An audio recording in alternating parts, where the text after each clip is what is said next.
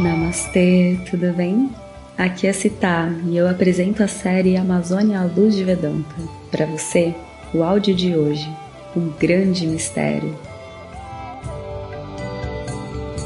Om Shri Guru Pyo Namaha Om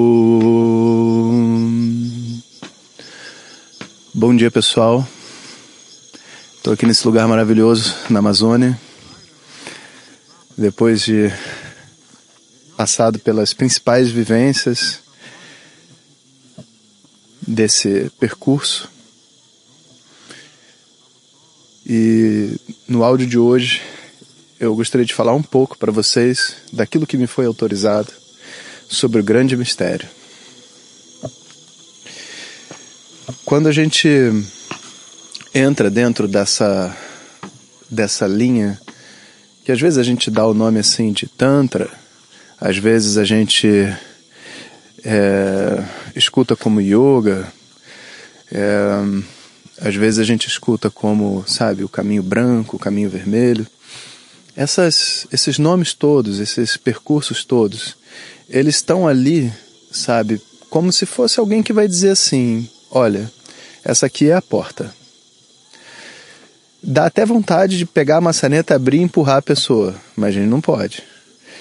A porta está ali e cabe a você, com a sua própria, seu próprio livre-arbítrio, seu próprio sua própria intenção, botar a mão na maçaneta, abrir a porta e passar para o outro lado, se for o que você quiser, sabe? E esse fenômeno, então, ele vem sendo mantido ao longo da humanidade, o fenômeno do despertar espiritual. Mas ele não é aquilo que ele se apresenta num primeiro momento. E por isso também ele é chamado de um grande mistério, porque as pessoas que conhecem mesmo esse fenômeno, elas, elas não estão nem autorizadas a falar sobre. E as pessoas que estão buscando esse fenômeno não entendem o que o fenômeno é. Então, naturalmente, o que você vai ter é uma. É, uma, uma grande jornada, um grande rio, sabe? onde você precisa atravessar. E esse rio, ele tem muitos obstáculos, porque é jacaré, é redemoinho, é cobra, é arraia. Estou olhando para o rio aqui pensando em tudo isso. Né? Ele tem muitos obstáculos. E a gente então descobre que o meio de atravessar esse rio é o barqueiro. Mas o barqueiro é uma pessoa muito simples uma pessoa humilde, uma pessoa fora dos padrões que a sociedade estabeleceria, tanto como um professor, como um mestre, como um guia ou qualquer coisa assim. Ele só é uma pessoa que está levando a vida dele, tal qual o karma dele ofereceu. Mas por detrás dessa pessoa existe ali uma outorga espiritual. É como se ele tivesse a chave através do rezo, da intenção, da pagelância, da, do, feitiço dele, sabe? Para abrir essa possibilidade de conexão para uma outra pessoa.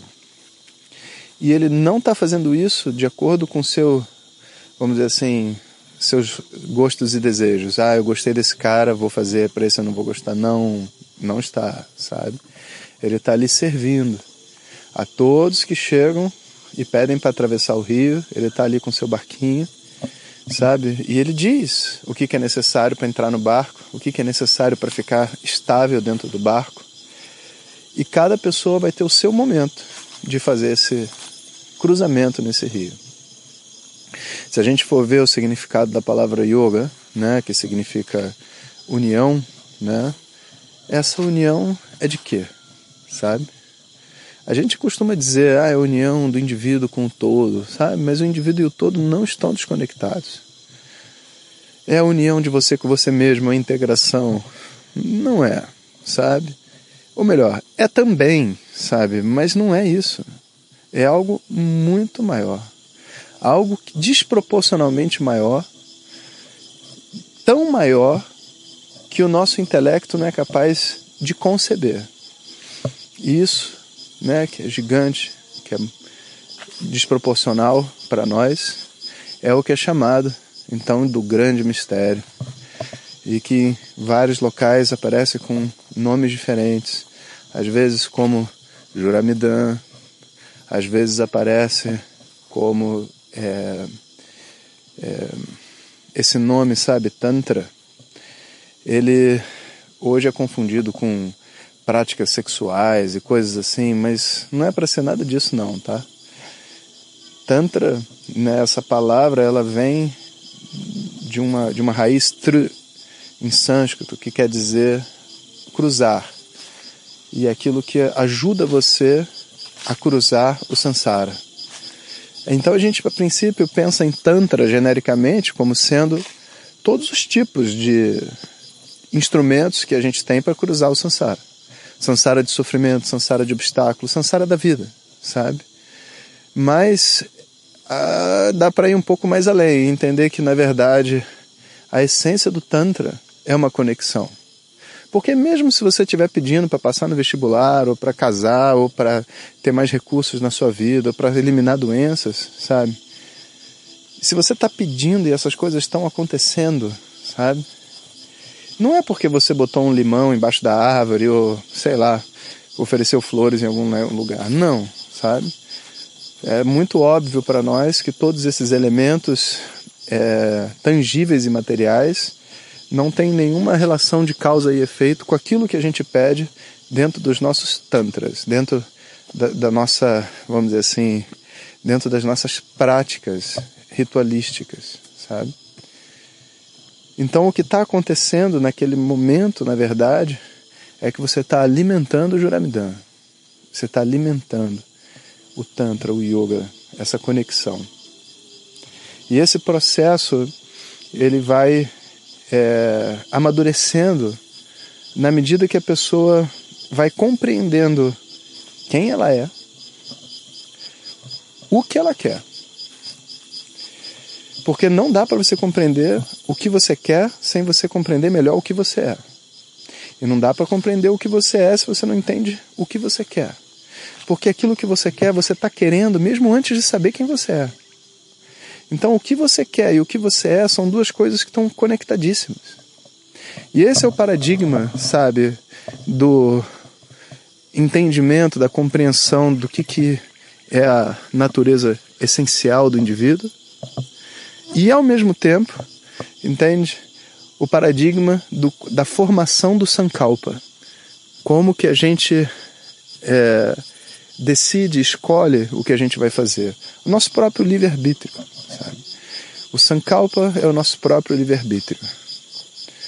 Então, esse fenômeno, sabe, que é vivido, é vivido em todas as práticas ancestrais.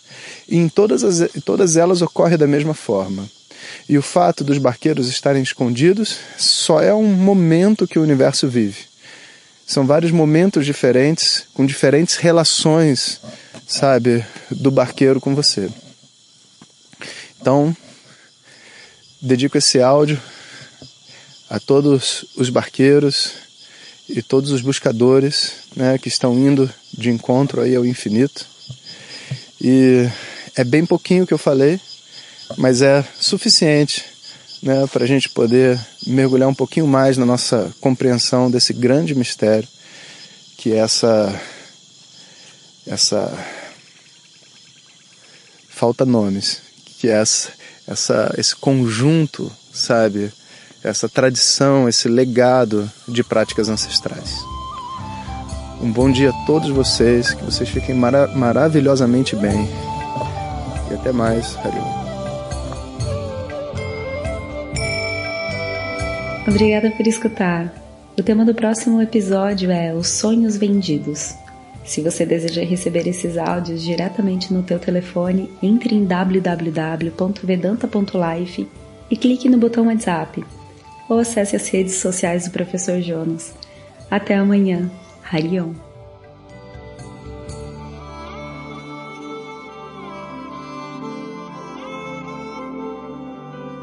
As práticas ancestrais realizadas nessa experiência foram executadas dentro dos ritos tradicionais e com o devido acompanhamento. O professor Jonas tem vasta experiência com práticas ancestrais, portanto não repita em casa ou faça uso dessas práticas em locais desconhecidos ou com pessoas desautorizadas, ou ainda se tiver questões de saúde físicas ou psicológicas. Procure por médicos e profissionais qualificados.